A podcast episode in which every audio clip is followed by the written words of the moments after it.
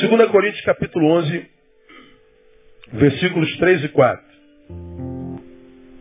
Já abriu, amém? Veja se Paulo diz assim à igreja de Corinto. Mas temo que, assim como a serpente enganou a Eva com sua astúcia, assim também sejam de alguma sorte corrompidos os vossos entendimentos e se apartem da simplicidade e da pureza que há em Cristo. Porque se alguém vem e vos prega outro Jesus que nós não temos pregado, ou se recebeis outro Espírito que não recebestes, ou outro Evangelho que não abraçastes, de boa mente o suportais. Vou repetir o versículo 4. Porque se alguém vem e vos prega outro Jesus que nós não temos pregado, ou se recebeis outro Espírito que não recebestes, ou outro Evangelho que não abraçastes, de boa mente o suportais. É isso que está escrito aí, amém ou não? Então que Deus nos abençoe na, na ministração da sua palavra. Ah, todos nós sabemos que a, a igreja de Corinto, dentre as muitas registradas no Novo Testamento, é uma das igrejas mais carnais, mais difíceis que Paulo pôde pastorear e sobre a qual Paulo exerceu autoridade pastoral. As duas cartas de Paulo à igreja de Corinto foram cartas que visavam trazer a igreja para o rumo certo de novo por causa do seu desvio. Bom, vocês conhecem bem a igreja de Corinto e, e há bem pouco tempo atrás eu ministrei sobre ela, se não me engano, há dois domingos atrás, não nesse texto, falando que era uma igreja que era dividida. Paulo, sou de Paulo, sou de Apolo, sou de céu, sou de Santo Jesus. Uma igreja que entendeu equivocadamente o dom do Espírito Santo, por isso Paulo escreve na sua carta dois capítulos exortando a igreja sobre a necessidade de se entender sobre o que é de fato o dom de línguas, o que é o dom de profecia. Uma igreja que tolerava pecado, a Bíblia diz que havia quem dormia com a mulher de seu pai. Uma igreja que tinha se afastado da sua vocação, uma igreja que tinha como nós ministramos há bem pouco tempo atrás, perdido o trilho da sua própria história. Uma igreja que se, se a gente fosse enumerar, e eu não tenho intenção de fazer isso hoje, nós íamos achar dezenas de defeitos, dezenas, dezenas nas duas cartas, sobre, sobre os quais Paulo, Paulo ministra a fim de trazer cura sobre aquela igreja e a despeito de todos os defeitos daquela igreja, Paulo começa 1 Coríntios capítulo 1 dizendo a igreja de Deus que está em Corinto. Isso é uma das coisas que eu mais, mais amo em Deus e na sua igreja. O que, pastor? Saber que, como nós acabamos de ler no início do culto, começamos a ler no Salmo 138, ainda que é excelso, atenta para os humildes. Como eu já tenho ministrado aqui, só um Deus grande como o nosso para amar um ser tão pequeno como nós. Uma igreja como a de Corinto, completamente carnificada, carnalizada.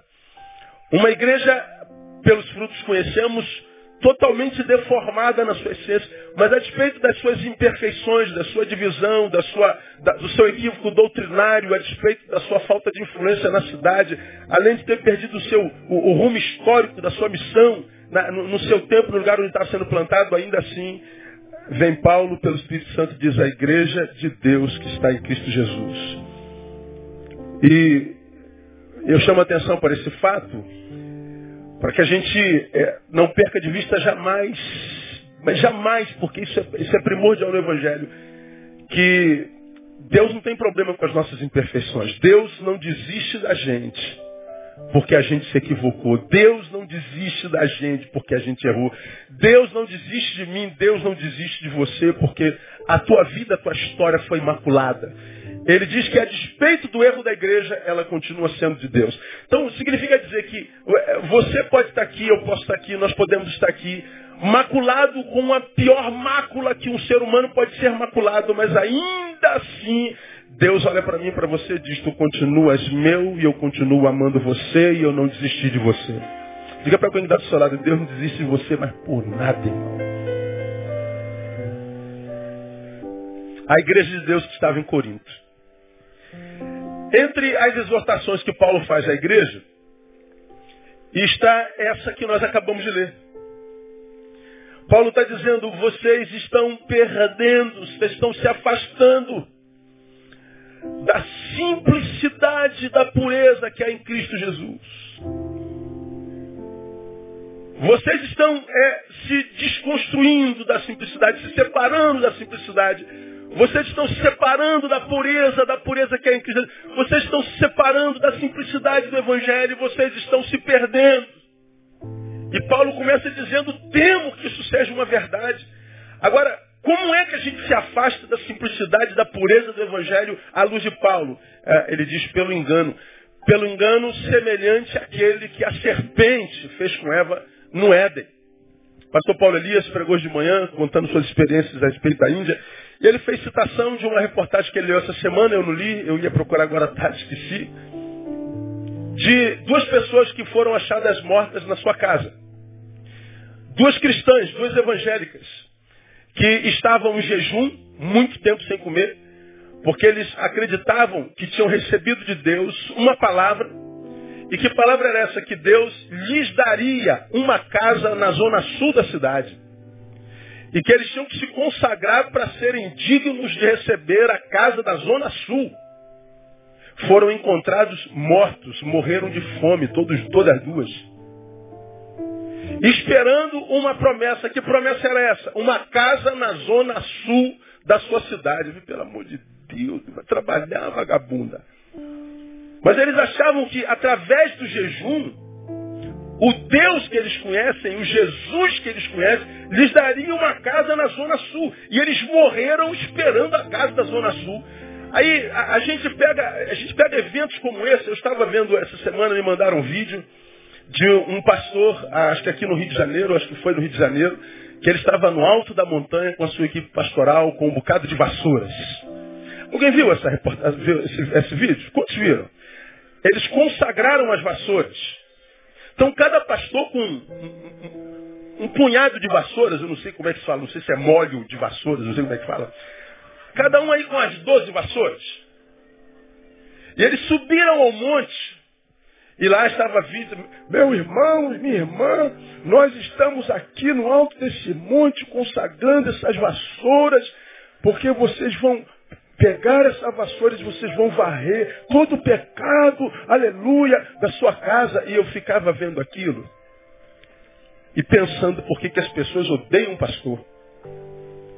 Vamos consagrar, ungir as vassouras, para que quando você varrer a sua casa, então a sua casa vai ser purificada. Através do que, pastor Leo? Da vassoura ungida.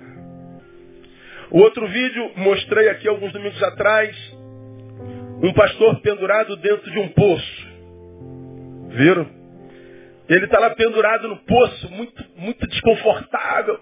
Mesma coisa, mesma voz rouca. Meu irmão, minha irmã, estamos aqui no fundo do poço para representar como está a vida de muita gente no fundo do poço. Mas nós viemos aqui no fundo do poço pegar a tua bênção. E está lá o cara pendurado. E eu entendendo por que, que as pessoas odeiam o pastor. O outro grupo de colegas está dentro de um chiqueiro, vestido com fardas do exército. Literalmente dentro de um chiqueiro. Os portos estavam ali. E a mesma coisa, eles vestidos com a farda do exército, como nós somos soldados de Cristo, viemos aqui combater por vocês, estamos aqui no chiqueiro, onde o filho pródigo um dia esteve, e tantos de vocês estão assim, mas nós viemos aqui no chiqueiro quebrar a sua maldição, e nós vamos na quarta-feira do poder. E estão lá os pastores no chiqueiro, vestidos de soldados, dizendo que foram pegar a sua bênção. Então é fácil entender porque odeiam pastores. Eu odeio pastor. Paulo escreve essa igreja e diz assim, vocês estão se afastando da simplicidade do Evangelho. Vocês estão se afastando da pureza do Evangelho. Vocês estão inventando coisas.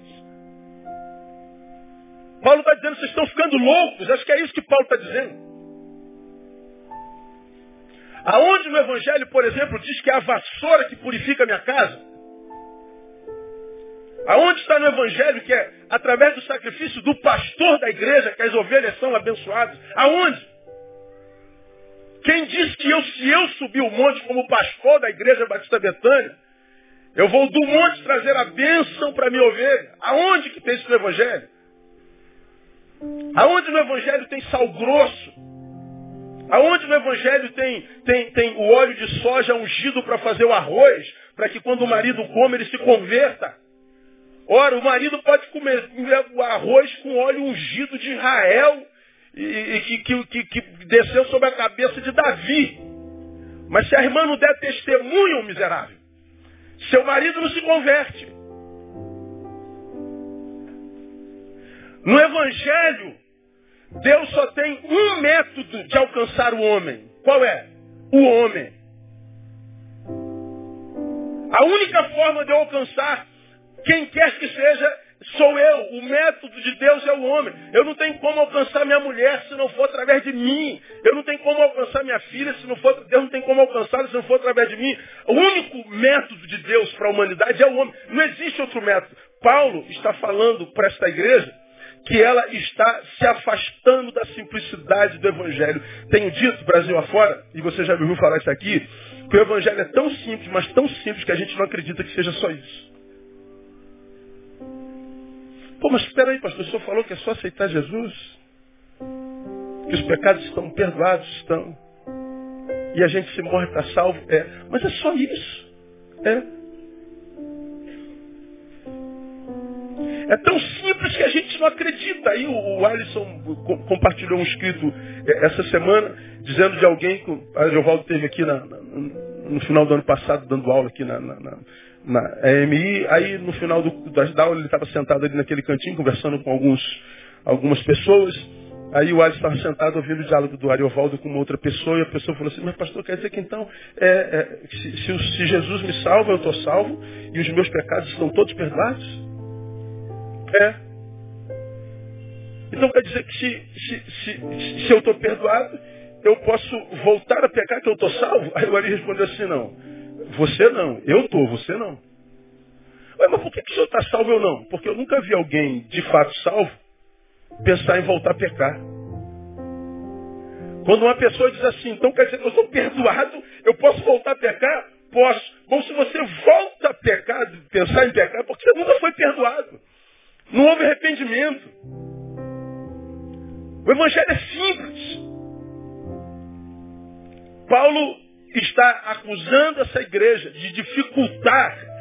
entendimento da mensagem. Paulo está acusando essa igreja de ter sido contaminada por forças, por ideologias, por teologias, por tudo que é gias, que foram maculando o evangelho simples e puro de Jesus de Nazaré. E ele diz, como é que acontece isso? Através do engano da mesma serpente que enganou Eva lá no caminho. Então, igreja, no nome de Jesus, aprenda. Não há nada que você possa ou precise fazer para que a bênção de Deus chegue sobre a sua vida. Jesus já fez tudo e já pagou todas as coisas no nome de Jesus. Você não precisa dar oferta, você não precisa fazer sacrifício, você não precisa subir monte, você não precisa fazer nada. Você só precisa, caso tenha sido alcançado pelo Evangelho, fazer valer a pena o fato de ter sido alcançado. Agora a gente não acredita, não, o sacrifício de Jesus não é suficiente. É, eu preciso é, é subir a escadaria da penha de joelho. Eu preciso dar dinheiro. Eu preciso. Não, o evangelho é simples. Aí Paulo diz que essa igreja está maculando o evangelho. E no 4 ele diz assim, porque se alguém vem e vos prega outro Jesus que, não, que nós não temos pregado, se recebeis outro Espírito que não recebeste, outro evangelho que não abraçaste, de boa mente suportais. Ele está dizendo assim, vocês são, são muito fáceis por aceitar um Jesus que nós não pregamos. Vocês estão muito suscetíveis a um evangelho que nós não pregamos. Vocês estão sendo tomados por um espírito que, que não foi o que Jesus nos legou. Paulo fala de um outro espírito, Paulo fala de um outro evangelho, Paulo, portanto, fala de um outro Jesus. Ele está dizendo, vocês estão sendo condescendentes com a mensagem de um Jesus que eu não preguei. Vocês estão recebendo um outro Jesus. Como quem diz, vocês estão se tornando um fabricante de Jesus. Quando a gente fabrica um Jesus para nós, fabricamos a sua mensagem, portanto, fabricamos um outro evangelho. Quando nós fabricamos um evangelho de um Jesus que nós construímos, nós somos tomados por espíritos que não do Jesus, que é Cristo de Deus. Paulo está falando da, da, da, da superficialidade dessa igreja, de não saber discernir evangelho de evangelho, de não saber discernir Jesus de Jesus, Espírito Santo de outro Espírito. Paulo está dizendo, vocês são condescendentes, vocês de boa mente suportam a confecção, a criação, a fabricação de um outro Jesus. E ele escreve a segunda carta de Timóteo de, de, de Corinto, falando sobre tudo isso. Eu queria, irmãos, nessa noite, nós vamos terminar cedo hoje, como temos feito nos últimos domingos, falar sobre um outro Jesus, que não tem nada a ver com o Evangelho, que eu acredito fora também criado pela igreja evangélica contemporânea. Eu vou mostrar um Jesus que vocês ouvem pregar o tempo todo, já ouviram falar, mas que só existe porque os homens criaram. De um Jesus Deus que não criou os homens, os homens o criaram. E porque nós criamos esse Jesus, certamente com ele nos frustraremos. Certamente dele abdicaremos, dele, dele nos afastaremos. Certamente com ele nos decepcionaremos, porque é uma criação nossa. Não existe no Evangelho. É um outro Jesus. Paulo está acusando, acusando a igreja de Corinto de ser fabricante de Jesus, de ser fabricante de um outro Evangelho, de ser fabricante de um espírito que não tem nada a ver com Cristo. E eu quero falar para vocês desse outro Jesus que a gente vê hoje. Eu vou dar quatro marcas desse Jesus que eu e você criamos ou que algumas pessoas criaram, ver se tem a ver com, com a nossa realidade ou não. Primeiro Jesus, é o Jesus gênio da lâmpada. Fala, Jesus, gênio da lâmpada. Quem conhece a história da Ladinha aí? Todo mundo conhece, não conhece? Da lâmpada de Aladim? Ah, o que, que caracteriza a história da lâmpada de Aladim? Quem me lembra aí? Ele acha uma lâmpada mágica e ele faz o que com aquela lâmpada mágica? Ele, ele esfrega, aí de dentro da lâmpada mágica, o que, que acontece? Sai um gênio. Alguém disse um demônio, né? Sai um gênio da lâmpada. E o gênio da lâmpada, poderoso, se apresenta aquele que o libertou da lâmpada e diz assim: Você tem direito ao quê? Não ouvi? Três desejos. Pede o que você quiser, que eu te dou. Meu irmão, essa história perambula a, a, o inconsciente coletivo da sociedade desde que a vida é vida, desde que a gente no mundo.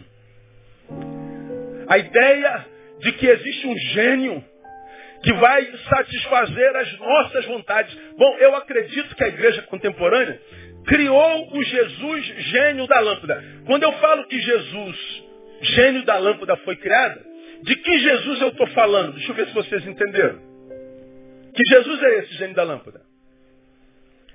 É o Jesus que existe só para quê? Não ouvir. Diga, satisfazer os meus desejos. Esse é o Jesus da igreja brasileira. O Jesus gênio da lâmpada. Um Jesus que é poderoso, grande, em poder, glória e majestade, e existe para quê, Jesus? Para satisfazer os nossos desejos. Ele existe para satisfazer o que, o que eu quero. Ele é o Jesus da lâmpada mágica. Agora, da onde acredito eu esse Jesus foi fabricado? João 14, 13, não precisa abrir lá não, você conhece bem. Está lá uma promessa que diz assim, e tudo quanto, é Jesus quem fala, e tudo quanto pedirdes em meu nome, eu o farei para que o Pai seja glorificado no Filho. Quanta gente entre nós eu me encontro decepcionada com Jesus, duvidando, se não da sua existência, do seu amor, da sua bondade, da sua promessa, duvidando do seu caráter. E quase sempre, quando essa dúvida a respeito de quem ele é é estabelecida, instaurada no peito, no coração, na mente de um filho seu, sempre, se não quase sempre, se não sempre, quase sempre, essa dúvida a respeito do, do, seu caráter, do seu amor, da sua bondade, da sua fidelidade, da sua existência, tem a ver com o fato de nós termos pedido a Ele alguma coisa e essa coisa não aconteceu segundo a nossa vontade. Como é que está, irmão? Estou meio desanimado. O que, que houve? Estou aborrecido com Deus.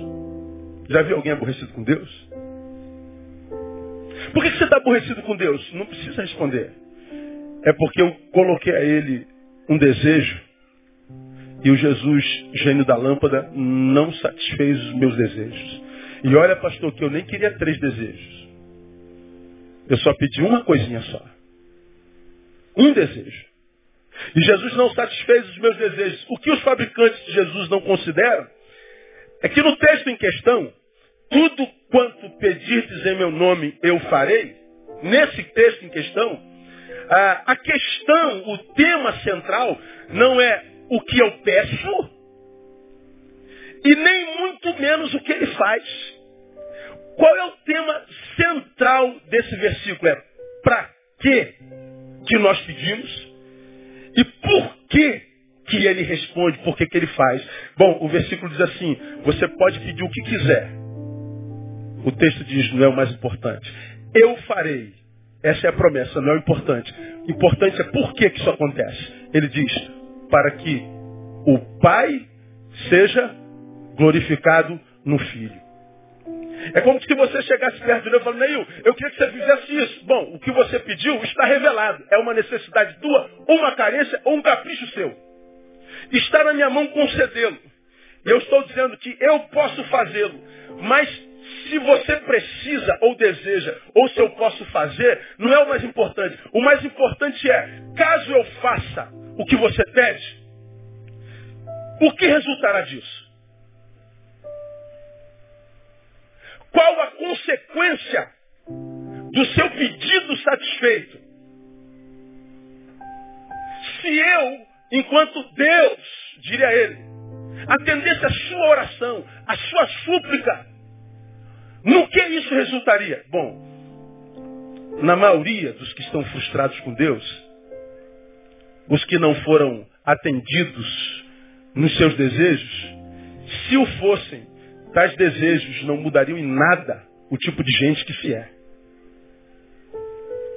E aqui, irmãos, que eu queria é, é, pensar um pouquinho com você que está aqui, cara,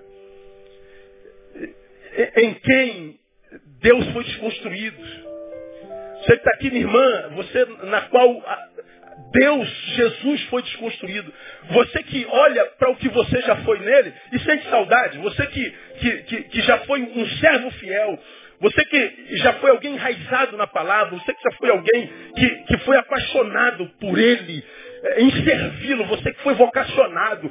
Você que, que acordava de manhã, pulava dizendo, yes, acordei mais uma vez. Vou servir ao Senhor. Mais uma oportunidade de servir alguém. Você que já teve essa chama acesa, hoje está aí, ó perdido no meio da multidão, quem sabe do lado de fora em pé, um estranho na casa do pai, talvez frustrado porque você fez uma oração no momento mais precisado, no momento mais difícil, e parece que Deus esqueceu de você, Deus tapou os ouvidos para você, e em função disso, Deus foi desconstruído, Jesus foi desconstruído. O que ele havia gerado dentro de você perdeu poder, perdeu pulsão. Bom, é, eu acho que Deus está amando você nessa noite porque entre outras coisas ele está dizendo, você pode ter desistido de mim, mas eu continuo amando você da mesma forma. Está dizendo para você nessa noite, você pode ter perdido a fé em mim, porque eu te disse não, porque aparentemente eu te ignorei. Você pode ter desistido de mim, mas eu não desisti de você nem um instante, eu continuo amando você da mesma forma. E a prova é essa palavra que ele coloca no meu coração nessa noite. Ele sabe que alguns de nós construímos inconscientemente esse Jesus que é o, o, Jesus gênio da lâmpada. E a gente toda vez que pede alguma coisa a Jesus, a gente pede em função dos nossos desejos, a gente pede porque sabe que aquele para quem a gente pede é poderoso e a gente só pensa no seguinte, pô, eu tenho fome, ele tem pão, então por que não me saciar a fome? É porque não é assim que acontece no reino. Ele sacia minha fome quer saber o que será de mim uma vez que eu estou saciado. Não há no Evangelho nenhuma ação de Deus em direção ao homem que, chegando ao teu homem, faz desse homem alguém em quem o que Deus fez termine. Você me tem ouvido pregar sobre isso aqui esses anos todos. Você já aprendeu no Evangelho qual é o conceito de bênção. Diferente daqueles que criaram Jesus, gênio da lâmpada, que acredita que eu sou abençoado quando a bênção chega até mim. Você lembra que eu preguei sobre isso há bem pouco tempo atrás? Deus me abençoou, eu sou um abençoado. Por que você acha que é um abençoado? Porque eu pedi a Deus uma coisa e a coisa chegou a mim. Como que, estando eu com sede, peço a Deus água, e a água então chega até mim, e eu sacio a minha sede. Eu sou um homem abençoado, não, eu sou um homem descedentado. Eu não sou abençoado ainda. Porque a obra de Jesus, o Jesus de Deus, não termina em mim nunca. Uma vez que ele ouviu a minha súplica, me deu água. Interessa para Deus não o meu bem-estar, mas o que, que ele fez em mim vai gerar em mim a partir do feito. Porque se você é um sedento, necessitado, e Deus te abençoou um dia e você não compartilhou essa bênção, você foi reprovado, a despeito de um dia ter ouvido sim da boca dele. É possível que a partir de então, o que você tem ouvido fora não, não, não, não, não, não, não, não, não e não. E você não diz, mas por que, pastor? Porque se Deus me disse sim tantas vezes, ele parou de me dizer sim. Porque todo sim que ele deu a você, terminou em você, não gerou nada. Só massageou o teu ego. Atendi essa semana um menino, um adolescente da nossa igreja. Ele está aqui. E queria muito compartilhar. Eu estava na igreja, ele chegou e no desespero dele. E ele veio me falar da, da briga do pai dele com a mãe dele. O pai dele machucou muito a mãe dele. E porque ele viu o pai machucando a mãe, ele partiu para cima do pai, brigou com o pai e machucou o pai. O pai mais forte que a mãe machuca a mãe. E o filho mais forte que o pai machuca o pai. E depois da brigalhada toda, e, e, e, ele tirou a mãe de casa, levou para algum outro lugar, e ele veio para a igreja tentando conversar com alguém, e, a gente conversou, e eu perguntei, e agora, vai ficar como, cara? Ele falou, pastor, não sei como é que vai ficar, eu não quero nem saber. Eu não vou permitir que meu pai faça isso com a minha mãe nunca mais. Aí, eu sempre acredito que tirar o ensino de uma diversidade é, é a melhor forma de transformar essa adversidade em bênção. Tirar um saber da adversidade é a melhor forma de transformar a maldição em bênção. E aí, o que, que vai ser disso? Aí ele falou, não vou permitir mais que meu pai faça isso com a minha mãe. O que, que teu pai fez com a tua mãe? Meu pai agrediu minha mãe. Aí eu perguntei, o que, que você fez com teu pai? Eu agredi meu pai. O que, que teu pai fez? Agrediu. E você? Agrediu. Você é diferente do seu pai? Não, mas peraí, pastor, mas eh, ele agrediu minha mãe, você agrediu seu pai. Mas ele foi covarde comigo com ele, de homem para homem. É, é, agressão. Não interessa a razão da agressão, o motivo da, da, da agressão. Eu estou falando do fruto. O fruto é o mesmo. É o mesmo. Eu disse para ele, entendo a tua atuação protetora, mas não posso abençoar a atuação agressora. Porque talvez pudesse proteger sem agredir. Eu poderia socorrer sem produzir o mesmo fruto. É como, é como, como pena de morte, você já me ouviu falar sobre isso aqui. Pena de morte é a favor ou contra? Eu digo sempre contra. Embora ache que existem algumas pessoas que merecem morrer. Algumas pessoas que mataram crianças indefesas, que mataram suas esposas indefesas. Eu acho que essas pessoas merecem morrer. Então, pastor, o senhor não acha, o senhor não concorda comigo que existem pessoas de crimes que, que de morte, que, que o assassino deveria morrer? Bom, eu creio que ele deveria morrer. Acho que ele merece morrer. A questão é quem tem direito de matar. Ele matou um inocente. E eu o mato. O fruto é o mesmo. Embora a razão seja diferente. Uma árvore não dá dois tipos de fruto, independente da razão. O fruto revela que árvore se é. Então, teu pai merecia uma surra, merecia. Dar a surra é outra história, porque você é filho. Eu disse para ele, você quer de fato que a tua mãe nunca mais apanhe? Você quer de fato que a tua mãe nunca mais sofra? Você quer de fato abençoar a sua vida? Ao invés de nutrir o sentimento de minha mãe nunca mais vai passar por isso porque eu não vou deixar, ou seja, se for preciso vou agredir meu pai de novo, por que você não vai lá e pede perdão ao teu pai?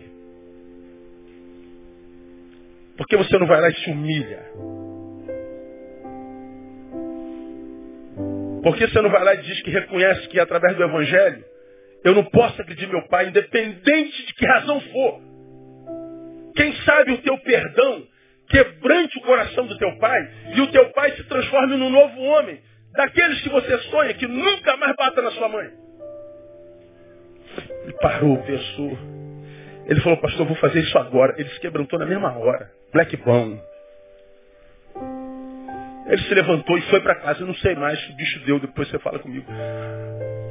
Vou para casa pedir perdão meu pai. Bom, ninguém morreu, porque senão a notícia teria chegado. Pior não ficou. Por que, que a, gente, a gente diz, por que, que ao invés de agredir você não perdoa? Porque perdão é o que é evangelho.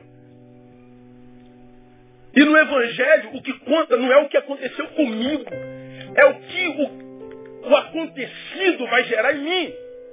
Porque se você, irmão, é daqueles que acredita que Jesus existe para satisfazer seus desejos, se você ainda não está perdido, prostrado, se você não apostatou, não está pelo caminho, se prepare que você é a próxima vítima. Porque o Jesus do Evangelho não é Jesus para satisfazer meus desejos. O Jesus do Evangelho não é Jesus só para cuidar de mim. O que e, e, entendo no Evangelho é que Jesus, quando age em mim, age em mim pensando na glória do Pai. De modo que quando Ele me abençoa, Ele não me abençoa só para que eu me sinta bem. Ele me abençoa para que através da minha bênção eu a reproduza e glorifique o nome de Jesus que está no céu, no nome de Jesus. Isso é Evangelho. É por isso que Tiago diz, Pedis e não recebeis. Por quê? Porque pedis mal. E ele explica o que é pedir mal. Para gastardes no vosso próprio deleite. Ele está dizendo, você pede mal quando o que você pede, pede pensando só em si. Aí eu posso dar alguns exemplos para vocês. Eu já falei sobre isso aqui há muitos anos atrás. Você está aqui, é uma esposa, é a mãe desse garoto que apanha muito do marido. E essa irmã, que apanha muito do marido, vem para a reunião de oração das irmãs e dos irmãos e pede oração, irmãos, eu queria que vocês pedissem pela, pela conversão do meu marido, eu queria que meu marido se convertesse, eu estou pedindo pela oração do meu marido, que meu... Legal. Pedir pela conversão do marido é um pedido legítimo, sim ou não? Sim. Quantas mulheres não crentes, quantas mulheres crentes aqui tem maridos não crentes ainda? Levante a mão assim, deixa eu ver. Quantas mulheres não crentes, crentes sem maridos não crentes? Poucos, que bom. Ah, que Deus lhe dê a graça de ver a conversão do seu marido, no nome de Jesus. Aí você vem para a oração e fala assim, Deus, é, que meu marido se converta. Bom, esse é um pedido pertinente. Agora, como nós estamos aprendendo, quando a gente faz essa oração, Deus converta meu marido, Deus quer saber para que, que você quer que seu marido se converta. Por que, que você quer que teu marido se converta, filha? Aí você vai dizer assim, porque eu não aguento mais apanhar. Aí você está pedindo pela conversão do seu marido por tua causa. Você está pensando na conversão do teu marido, mas pensando em si mesmo. Tiago me ensina que eu estou pedindo e não receberei porque eu estou pedindo mal para gastar no meu próprio deleite. Você pede para livrar, Deus livrar seu filho das drogas. E, e essa oração é pertinente, livra meu filho das drogas, livra meu filho das drogas. Aí Deus pergunta para você e pergunta, por que você quer que seu filho seja liberto das drogas? De repente você responde assim, porque eu não aguento mais a vergonha que a minha família está passando por causa dele. Eu tenho muita vergonha de sair na rua. E saber que os vizinhos estão falando de mim porque meu filho é maconheiro, porque meu filho é chincheiro. Ah, você está querendo que o seu filho seja liberto das drogas para preservar o seu nome. Você não está pedindo por amor a ele. Você não está pedindo para que o nome do, do, do teu Deus seja glorificado. Você está pedindo porque você não quer mais o seu nome imaculado. É. Está pedindo mal, não vai receber porque você está querendo gastar no seu próprio deleite. Você está aqui, meu irmão, trabalhando aí para, como se diz, para português. Você está trabalhando, como se diz, para ir por aí, para o judeu. Está sendo explorado e você diz, Deus me ajuda a passar nessa prova federal. Pai, eu estou estudando a peça, me ajuda a passar nesse concurso federal, sei lá, concurso estadual, municipal. Eu quero passar nesse concurso. O senhor vai perguntar para você, para que, que você quer passar nesse concurso? Ah, eu quero passar nesse concurso, para poder comprar aquele carro e passar na casa do meu vizinho, jogar na cara dele. E que ele morra de inveja de mim. Está pedindo errado, irmão. Você está pedindo para gastar no seu próprio deleite. Você construiu um Jesus, gênio da lâmpada, e esse Jesus, gênio da lâmpada, vai decepcionar você já já. Porque o Jesus, que é Cristo de Deus, quando, quando vem a nos abençoar, ele nos abençoa, ele espera que essa bênção que chegou até mim não pare em mim, mas que através de mim alguém seja alcançado através dela. Eu peço a Deus água, a água chegou. Sobrou água, eu compartilho com o sedento. E quando eu compartilho com o sedento, então eu estou entendendo quem é o Cristo de Deus. Não é o Cristo o gênio da lâmpada. Muita gente frustrada com Jesus que não existe. Gente que fabrica Jesus por aí afora. Mas tem um segundo Jesus. É o Jesus milagreiro. É o Jesus curandeiro. É aquele Jesus que só é Jesus para quem é doente. Se você não estiver doente, Jesus não serve para nada na sua vida. Se você não estiver precisando de cura, de milagre, Jesus não serve para mais nada na sua vida. Eu me lembro, há muitos anos atrás, Josimar. Josimar é, é, é, é pastor aqui na nossa igreja, jogou no Botafogo, campeão 95, né, Josimar? Quando, que ano foi aquele? 89? Mais velho um bocado, né? Aquele Botafogo de 1989. Aí, naquela época, estava muito em voga os atletas de Cristo. E ele estava contando um testemunho interessante. Aí todo mundo ia para os cultos atletas de Cristo, ver os atletas famosos. Aí todo mundo contava, né? Ah, eu bebia, eu fumava, eu me prostituía, eu, eu era uma desgraça. Mas Jesus me salvou, aleluia. E a gente adora ouvir o testemunho do cara que era uma desgraça, matava, roubava, estuprava, e Jesus me libertou. É. Aí Josimar uma vez foi dar um testemunho. Irmão, nunca bebi, nunca matei, nunca roubei, nunca fumei. Mas eu descobri que eu precisava de Jesus do mesmo jeito. Aí ele falava que o pessoal ficava assim, pô, então não tem nem graça. Assim, pô, pô, pô, que testemunho isso aí, pô, o cara viu Aí, o cara não matou, não roubou, não fumou, não quebrou nada. Está aqui, ó, no inconsciente coletivo. Jesus só é justo, Jesus para fazer milagre. Jesus só é Jesus para curar, ele é curandeiro, ele é milagreiro. Ele não é Jesus parceiro. Ele não é Jesus de relacionamento. Ele não é brother que anda junto a despeito do acontecido. O Jesus dos fabricantes de Jesus é esse Jesus milagreiro. É o Jesus dessa igreja que só fala em cura. Cura, cura, cura. Tu liga a televisão, é cura, cura, cura, cura, cura, cura, cura, cura. Se o cara fala assim, cara, eu, eu, sou, eu sou sarado, eu sou atleta, não preciso de cura nenhuma. Então você não serve para Jesus, irmão. Esse Jesus não é o Jesus da Bíblia. Gente, eu estou com a minha família toda em ordem, meus filhos estão estudando, minhas contas estão pagas, minha mulher é uma bênção. Não, então você não tem nada a ver com Jesus. Claro que tem. Porque o Jesus da Bíblia diz que ele não chama a gente de servo porque o servo não sabe nada a respeito dele.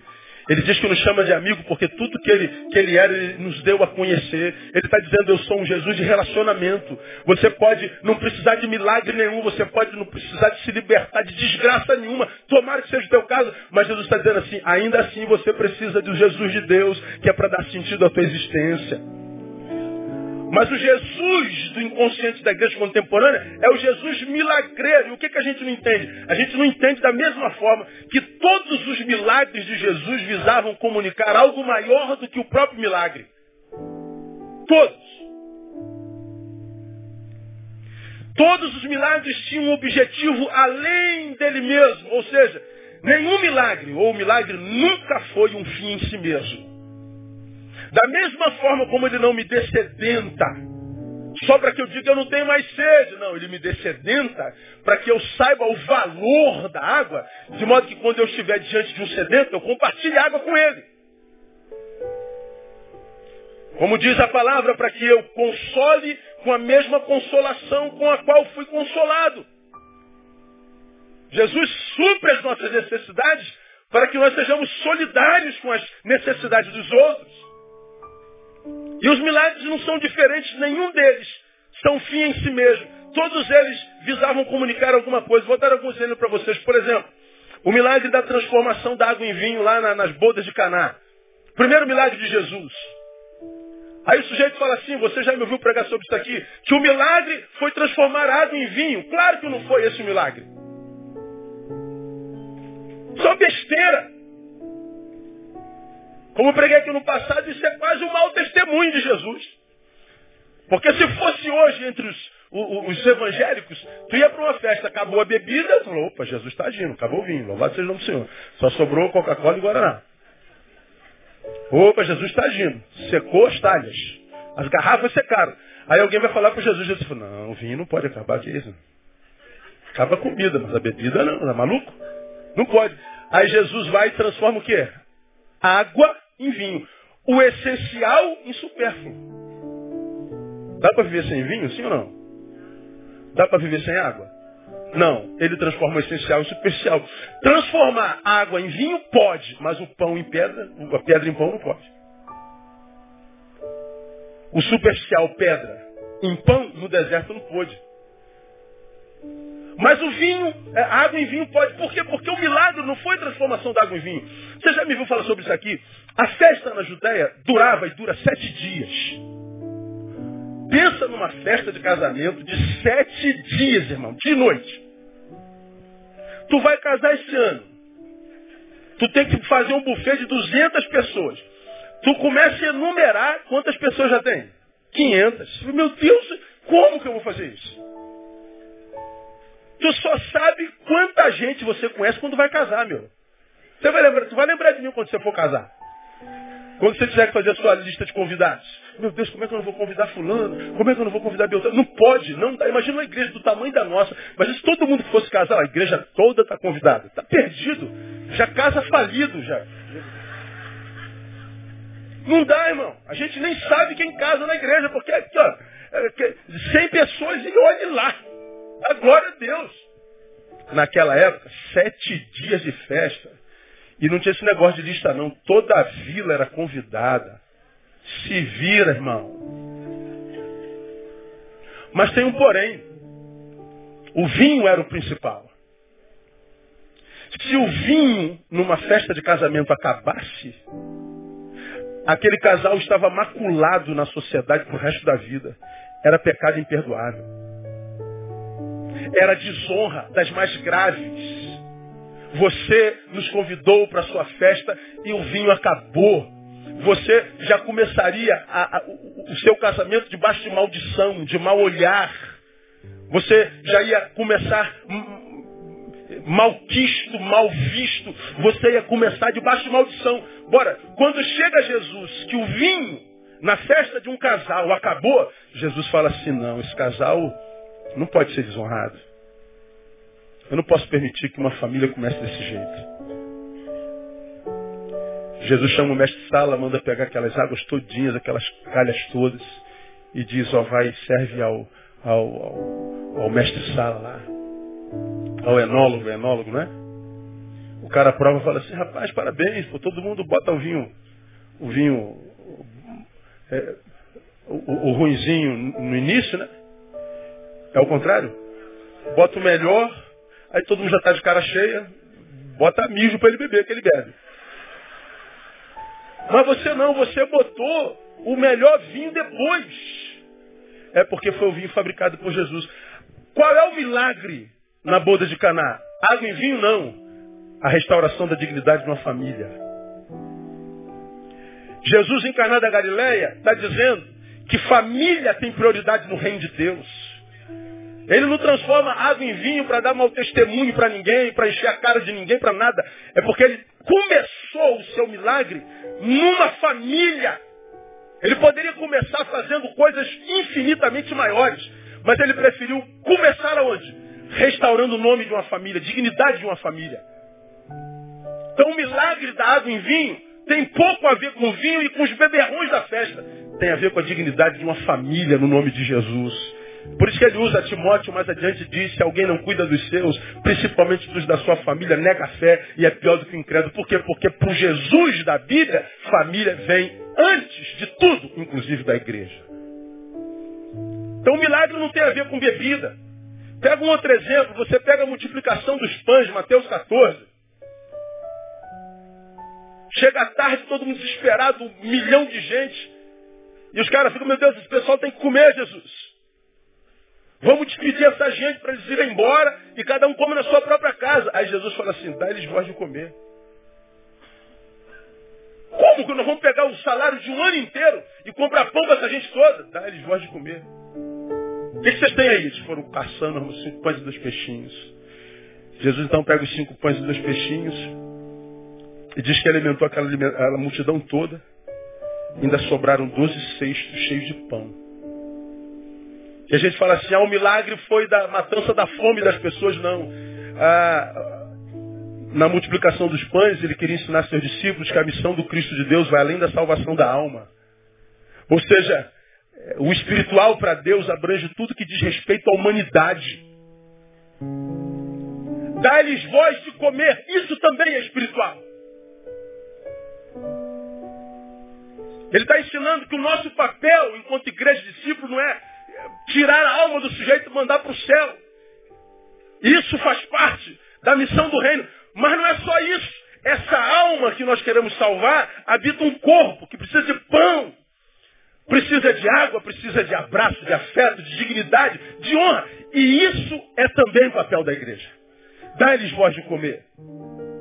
Jesus está ensinando na multiplicação dos pães que o pecado não gerou só é, é, é, enfermidades na alma do sujeito, enquanto sujeito, enquanto indivíduo. Ah, o pecado adoeceu todo o sistema, produziu iniquidade e fome, produziu injustiça e toda sorte de adversidade. E o Senhor está dizendo, a igreja existe para ser sal nessa cidade, nessa sociedade. E a ação da igreja, que é espiritual, vai além da evangelização e da pregação da palavra. Dar pão é papel de vocês também. Todo milagre aponta para o ensino. Vamos mais um exemplozinho só para firmar o endemoniado gadareno. Jesus chega em Gadara e tem lá um camarada que está possesso por muitos demônios. Legião. Legião é um termo bélico, né? É militar. Legião era dada, era o nome dado para a companhia de soldados do Império Romano. O império, os soldados do Império Romano eram divididos em legião. Jesus chega em, Deca, em, em Gadara. Gadara é uma das cidades da Decápolis. São, era um grupo de dez cidades na Transjordânia. E as dez cidades juntas, dez, eram chamadas de Decápolis. Entre as dez cidades de Decápolis estava Gadara. Jesus chega em Gadara, sai dos sepulcros um homem, que para diante dele diz que temos nós contigo, Jesus de Nazaré. Jesus pergunta, qual é o teu nome? Ele diz, Legião, porque somos muitos. Você conhece essa história? Eles pedem autorização para Jesus porque sabiam que o tempo deles ali acabou. E eles pedem a Jesus autorização para entrar numa manada de porcos que estava do lado. Jesus permite e essa manada de porcos se precipita no mar.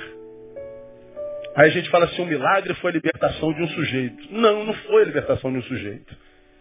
Também a libertação de um sujeito. Mas veja, a Decápolis ficava entre a Síria e o Egito. As duas grandes superpotências da época. E quando elas estavam sob domínios diferentes, elas entravam em guerra. E uma, para alcançar a outra, passava pela Decápolis e ia acabando com aquelas pequenas cidades. Aquelas cidades eram completamente desconstruídas, elas eram totalmente espoliadas, elas eram é, é, é, cidades que, por causa de estar entre a Síria e o Egito, eram tidas como cidades malditas. Uma das receitas de Gadara, por exemplo, era a criação de porcos, e os porcos eram animais malditos. Mas era a única forma daquela cidade sobreviver. Por quê? Porque ela vivia entre duas grandes potências em guerra e elas eram espolhadas. Jesus vai a Gadara, sai um demônio, um, um, um, ser com uma legião dentro de meu nome é de legião, e Jesus diz, entra nos porcos e precipita. Bom, quando eles se precipitam no, no, no, na ribanceira, quando eles se precipitam no mar, é, ele não está libertando só um sujeito. Preste atenção no que eu vou lhe falar, irmão. Historiadores dizem que a legião que dominava Decápolis naquele instante histórico era a 21 primeira legião do Império Romano. Qual era o símbolo daquela legião? Qual era o símbolo da flâmula da bandeira daquela legião, porque o cavaleiro ia à frente com a bandeira, com o estandarte da legião. Qual era o símbolo que, que estava impregnado, impresso no estandarte daquela legião? Ah, o símbolo era um, um javali, um porco do mato.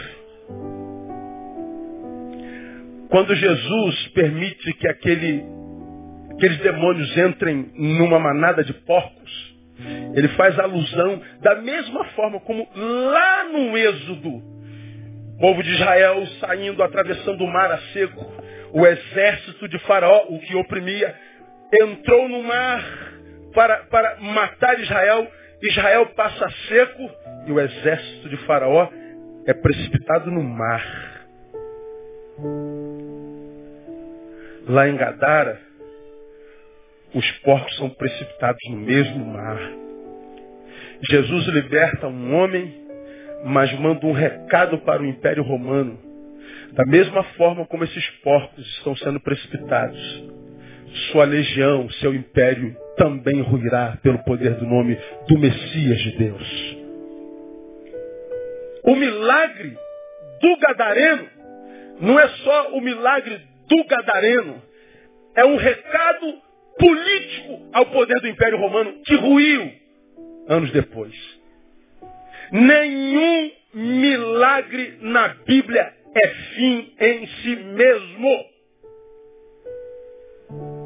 Então esse Jesus, criado pelos enfermos como curandeiro, o Jesus que precisa fazer milagre para que as pessoas acreditem que ele, estão, é, é, ele está agindo, esse Jesus não existe. Porque o Jesus da Bíblia não faz milagre pelo milagre. Ele só faz o milagre se esse milagre for para comunicar alguma coisa maior do que ele mesmo. Então aprenda duas coisas primordiais, meu irmão. Aprenda que o Jesus de Deus não tem compromisso com pessoas cujo mundo é do tamanho do seu próprio umbigo. Se você tem frequentado a igreja de Cristo, seja essa ou qualquer outra, mas você só frequenta pensando no que ele pode fazer por você individualmente, mas você não tem intenção de ser usado por ele para alcançar a mais ninguém, se você vem atrás da bênção, mas a tua intenção é ser o fim dela, quero que você saiba que você vai se frustrar com esse Jesus, porque esse Jesus é uma criação sua, ele não existe. Ele não faz milagre só porque ele tem poder. Ele faz milagre porque o milagre vai conduzir alguém a algum lugar. O milagre passa a ser o símbolo do que ele quer produzir na vida de alguém. Você está precisando de um milagre de Deus? Eu quero te dizer, eu não sei qual milagre você precisa, mas eu sei que Deus é poderoso para fazer esse milagre na sua vida. A Bíblia diz que o meu Deus é o Deus dos impossíveis. Nada é impossível para Deus. Catuca alguém e fala assim, o teu milagre é possível para Deus. Mas aprenda nessa noite. Ele quer saber para que você quer esse milagre. Porque se for só para você ficar bem, ah, eu quero que minha empresa bombe, pastor, só para eu ficar rico. Eu quero que meu projeto dê certo, pastor, só para jogar na cara daqueles que disseram que eu não sou competente. Vai se frustrar. Como essa multidão de gente frustrada que está aí com Jesus. Mas com qual Jesus? O Jesus que eles inventaram, o Jesus milagreiro. Segundo, aprenda que quando nós nos encontramos com Cristo de fato, o que encontramos não é uma fonte de realização de nossos desejos. Encontramos uma missão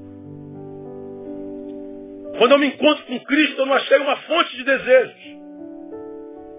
Que eu jogo uma moedinha, uma ofertinha e o meu desejo acontece. Não. Quando eu de fato me encontro com Cristo, eu encontro missão. O que eu encontro é sentido para a existência. Eu encontro sentido para a minha vida. E a pergunta que ele faz para cada um de vocês, para cada um de nós nessa noite é o seguinte: justifica a tua existência. O que justifica a tua existência hoje? Não precisa responder, responda para si. Tu existe para quê, cara? Se vê como um pobre coitado, abandonado, injustiçado, vítima dessa, dessa burguesia carioca brasileira, vítima desse PT corrupto, você se acha o, o pobre coitado, injustiçado virou revoltado e você acha que é vítima. Bom, a pergunta de Deus para você hoje é: você justifica a tua vida com o quê? No que tua vida se justifica?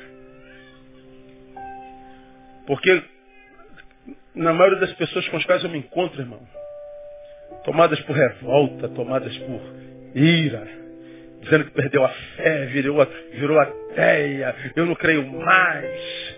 É só a gente frustrada com o Jesus que eles criaram, que nunca existiram. E quando se olha no espelho, só acha que ele é vítima de todo mundo, quando na verdade não há ninguém que por ele seja beneficiado também. Estou revoltado porque meu pai não me abençoou, minha mãe não me abençoou, minha esposa me traiu, meus amigos me abandonaram. Bom, mas eu também não fui bênção na vida de ninguém. Eu abandonei alguém também, eu deixei de servir alguém, eu deixei de ser canal de Deus na vida de alguém. Eu vivi para mim. Então, se, se eu sou necessitado de alguém, alguém é necessitado meu. Então, quando eu encontro com Jesus, eu não encontro com uma fonte de realização de desejos. Eu me encontro com uma missão. Eu encontro sentido na vida. Eu encontro uma razão para viver. É o Jesus milagreiro. Tem outro Jesus, Jesus guarda-costas. E você sabe o que guarda-costa faz, né? Tu está andando na Eu me encontrei com um pastor amigo bem pouco tempo atrás, rapaz, num evento.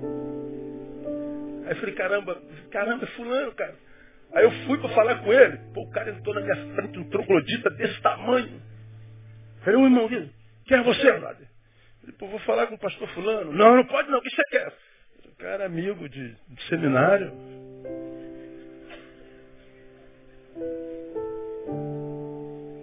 Aí ele estava para lá, eu nem falei com o cara. Porque o guarda-costa não deixou. O guarda-costa é aquele que nos livra do mal. O guarda-costa é aquele que não deixa ninguém chegar às nossas costas. O guarda-costa é, é, é, é o, livrador, é o remidor. O guarda-costa é aquele que me bota numa bolha antidor. O guarda-costa é aquele que diante do qual eu estou protegido e mal nenhum chega até a minha vida. Então, tem gente que criou Jesus guarda-costas. Se você aceitou Jesus, então nada de mal te acontece mais. Ó, oh, tá sonhando emagrecer? Vai emagrecer, encontrou Jesus.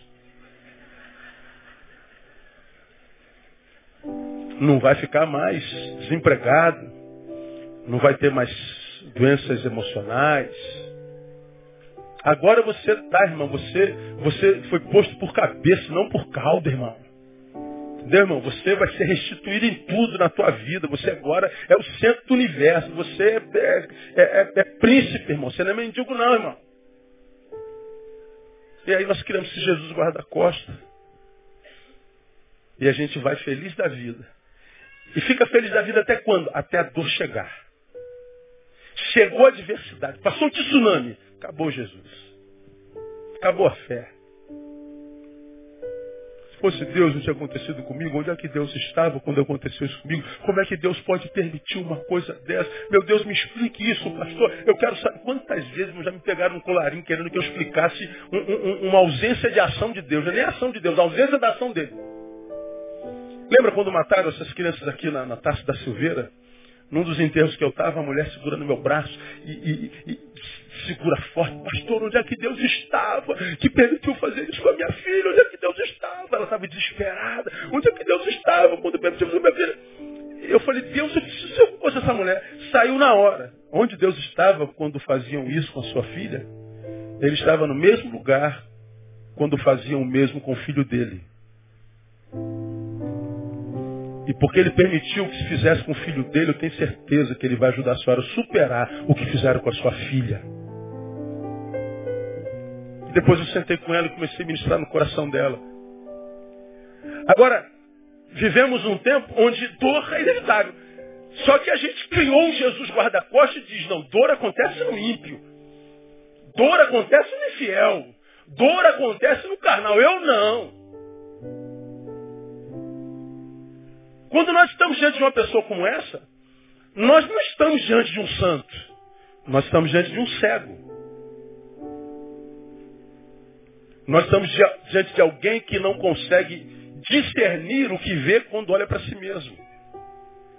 Porque achar, porque não comete o mesmo pecado que aquele irmão, que é melhor do que aquele irmão, é se ver equivocadamente. Porque você não comete o pecado que ele comete, mas ele também não comete o pecado que você comete. Eu e você, qualquer um de nós aqui, que se, se não for retardado, sabe que nós não somos tão bons como todo mundo pensa que a gente seja. Às vezes eu passo por aí, sou tratado quase como um semideus. Aí eu falo, Deus, se eles querem me olhar assim, o problema é deles, que eu nunca me vejo dessa forma. Quer me glorificar, me glorifica, que eu nunca receba o louvor. Porque eu sei, Deus, que se me virar do avesso, a igreja acaba na mesma hora. Vocês nunca mais me ouviriam. Se pegasse, como, como eu já falei aqui, pega um fio desse aqui, ó. Desses que, que a gente bota no iPad, reproduz tudo aqui. Não imaginar que a gente pegasse um fio desse aqui e botasse na cabeça assim, ó. Pum, saísse lá. Pô, tá louco, irmão. Mas todo culto, vamos projetar o pensamento de alguém. Hoje está escolhido um irmãozinho aí de camisa rosa. Ali, vai ver, pô, esse cara ia sair correndo igual louco, você está louco.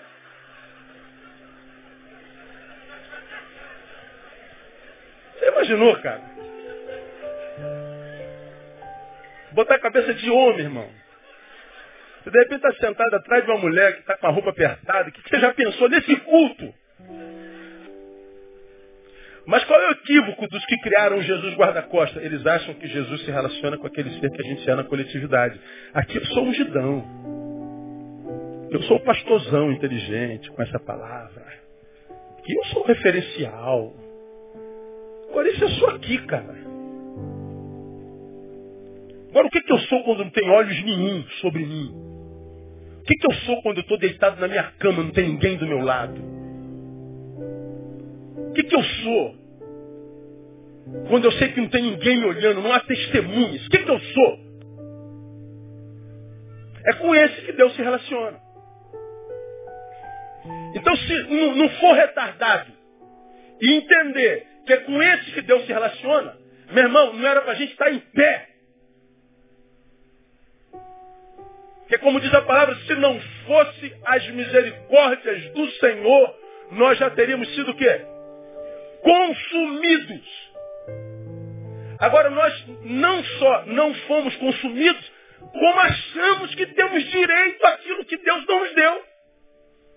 E porque não nos deu, nos achamos no direito de puni-lo com a nossa ausência.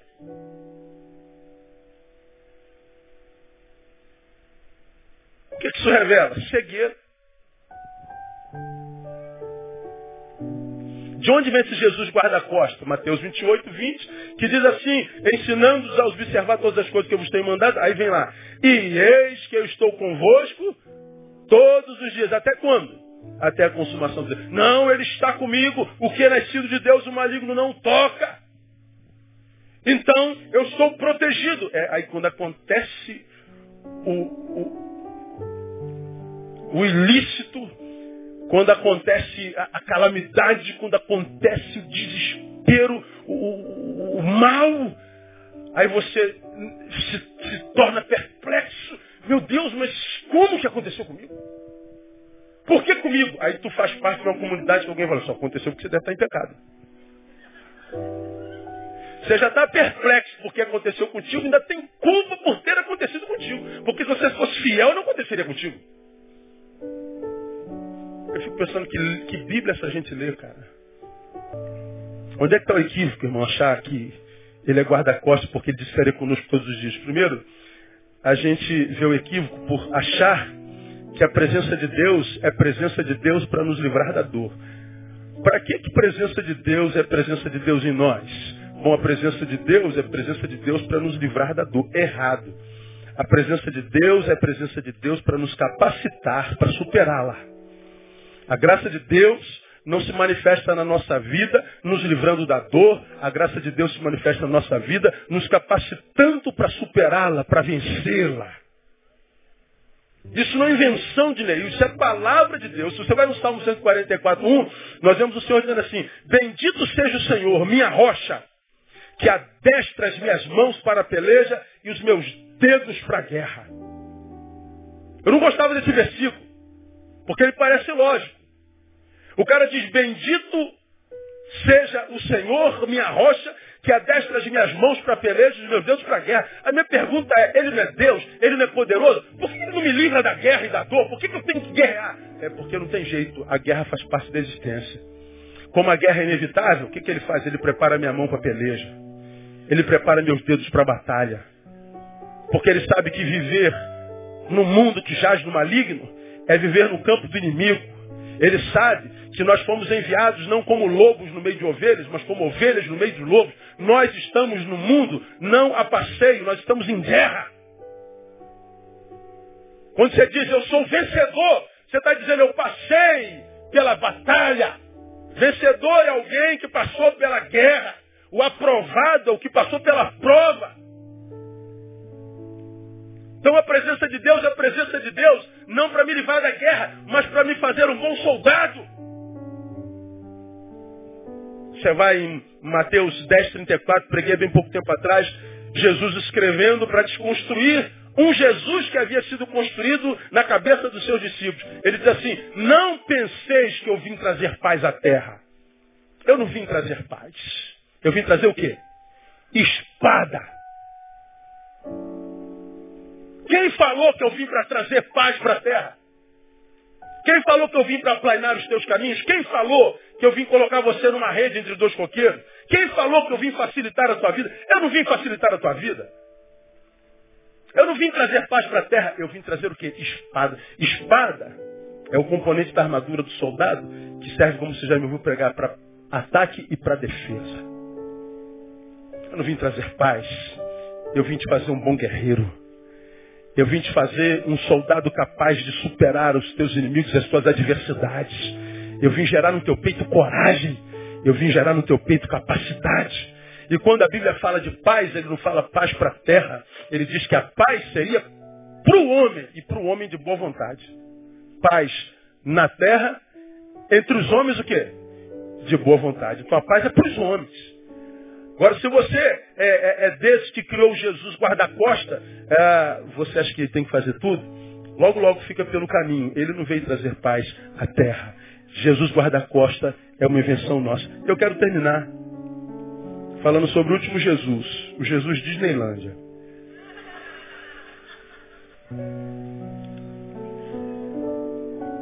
Esse Jesus é o que foi fabricado pelos homens a fim de propiciar-lhes uma vida como a de quem vive num parque e de nível internacional. A vida é um parque. Esses fabricantes desse Jesus são os que fabricaram Jesus só vitória, só vitória, só vitória, só vitória. Como eu digo sempre, só mentira, só mentira, só mentira, só mentira. Porque a gente não tem só vitória, irmão. Não é só poder, fogo e glória. Esse Jesus é o Jesus da moeda de um lado só, o lado bom. Esse Jesus não existe. E falando sobre o guarda-costas, sobre o milagreiro, sobre o gênio da lâmpada, a gente já entende que ele não existe mesmo, ele não existe. Se Deus que veio transformar a nossa vida numa vida indolor, divertida e totalmente é, é, é, inatacada pelo antagônico. Esse Jesus não existe. O Jesus que existe é aquele Jesus que diz assim, ó, no mundo tereis aflições mesmo. Esse é o Jesus que diz, aquele que quer seguir a Cristo piamente, padecerá perseguições. Esse é o Jesus da palavra que diz, como você já me ouviu pregar, mil cairão ao teu lado e dez mil à tua direita. Mil de um lado, dez mil do outro lado. Quantos caídos? Onze mil. Ele está dizendo, você vai andar entre cadáveres. Você não vai ser atingido se você andar com Jesus no Cristo. Mas se prepare para caminhar numa ambiência de morte, fétida, feia, cinzenta. Não é Disneylândia.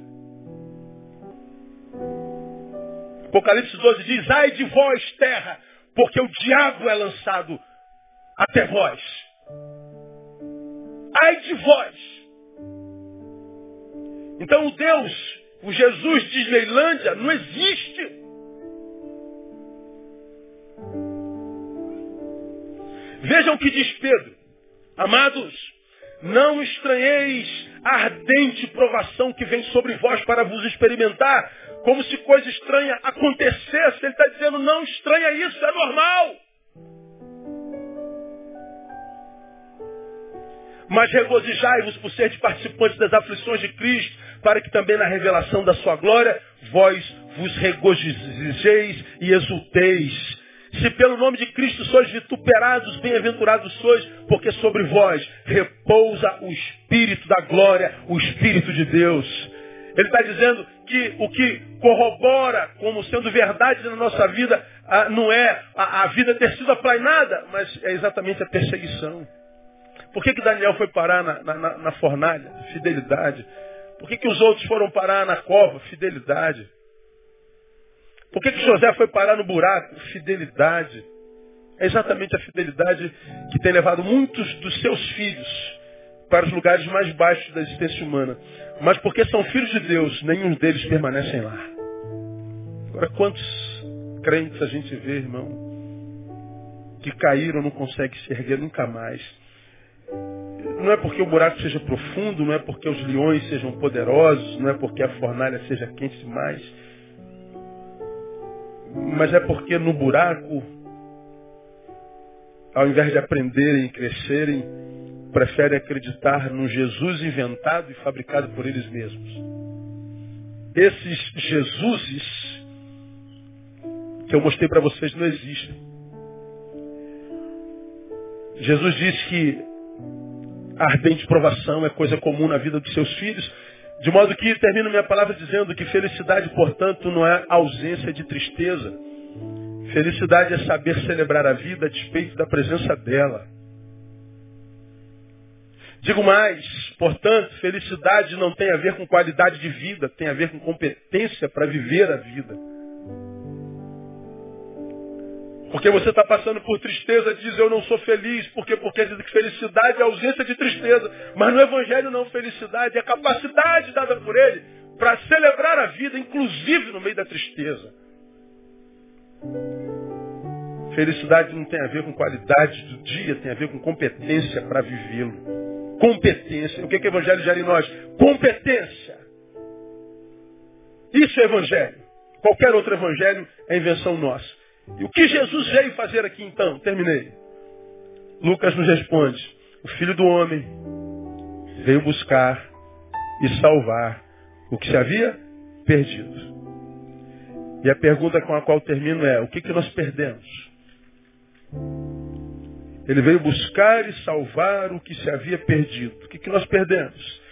Lá em Gênesis nós temos a resposta. Tomou, pois, o Senhor Deus o homem e o pôs no jardim do Éden para lavrar e guardar. Para que, que nós fomos criados por Deus originalmente? Para que nós fôssemos semeadores e protetores. Lavrar e guardar. Semeador na vida do outro, protetor do outro. Semeador da terra e protetor da terra. Deus nos criou num jardim e disse: vocês são jardineiros. Vocês lavram e cuidam. A razão para a qual o ser humano é constituído por Deus. Semear no outro, cuidar do outro. Ora, o que, que nós perdemos por causa do pecado? Essa capacidade de semear e cuidar. Perdemos o cuidado. Quando a gente perde o cuidado, o que sobra é a ausência de jardins. Que sobra é a ausência das flores. O que sobra são odores fétidos. O que sobra é vida sem sentido. O que sobra é vida sem qualidade. O que sobra é a visão da vida como sendo um castigo. Que vida é essa? Para que, que eu nasci? Como é que Deus me traz para esse planeta para me dar uma vida desgraçada dessa? É, Deus nos trouxe para viver uma vida desgraçada. Ele trouxe você para que você vivesse uma vida cheia da sua graça. Vida e vida com abundância. Mas essa vida abundante só é possível para quem se encontra com Cristo de Deus e não com esses Cristos que nós fabricamos o Cristo gênio da lâmpada, que vive para satisfazer meus desejos e não há promessa nenhuma dele satisfazer meus desejos. Ele diz que é satisfazer as nossas necessidades. O Jesus milagreiro, que só ele é Jesus para fazer milagre, quando na verdade ele é Jesus para relacionamento. Jesus guarda-costas. O Jesus que veio nos colocar numa bolha e nos incapacitar de sentir dor, de nos capacitar para impossibilitar de sentir dor. Esse Deus não existe. Ele existe para nos destrar as mãos e, e viver a vida com, com, com, sabor a despeito das dores que, que nos acometem no caminho. É, o Jesus da Disneylândia, não, a vida não é um parque. A vida só encontra sentido nele. Então eu queria deixar essa palavra para nossa reflexão nessa noite. Eu acho que essa palavra ela tem o objetivo de resgatar alguns filhos que estão aqui que porque não souberam lidar com as adversidades da vida, com as dores, se afastaram de Jesus, se frustraram com Ele, porque você imaginou que Jesus tinha que ter uma outra postura ante a tua adversidade. Jesus não teve. E porque Jesus não reagiu à tua expectativa, você se frustrou com Ele ao ponto de deixar quem, de ser quem foi um dia nele. E está aí agora. Só você sabe como. E o Senhor nessa noite está dizendo, meu filho, eu não desisti de você. Eu continuo amando você. Eu trago à memória a palavra de Deus que diz que os dons e a vocação são irrevogáveis. Ou seja, o dom e o chamado que ele te fez um dia continuam de pé. Nada mudou dele para ti, ainda que de você para ele tenha mudado tudo por causa da, da, frustração que você teve com ele. Você projetou uma, uma reação dele, ele agiu de outra forma e porque ele reagiu de outra forma, você não soube lidar com essa reação contraditória e contrária. O Senhor está dizendo, volta para casa hoje, filho. Porque ele vai te ajudar a reconstruir tua vida no nome de Jesus, mas em cima do Cristo verdadeiro. Faz como fez Sadraque, Mesaque e Abidinego.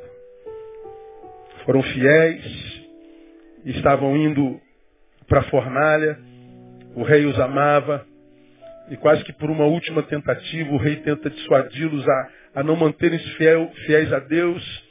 E eles liberam uma palavra tão tremenda, eu gosto tanto desse texto. Ele diz assim, meu Senhor, saiba de uma coisa. Que o nosso Deus tem poder para nos livrar da fornalha.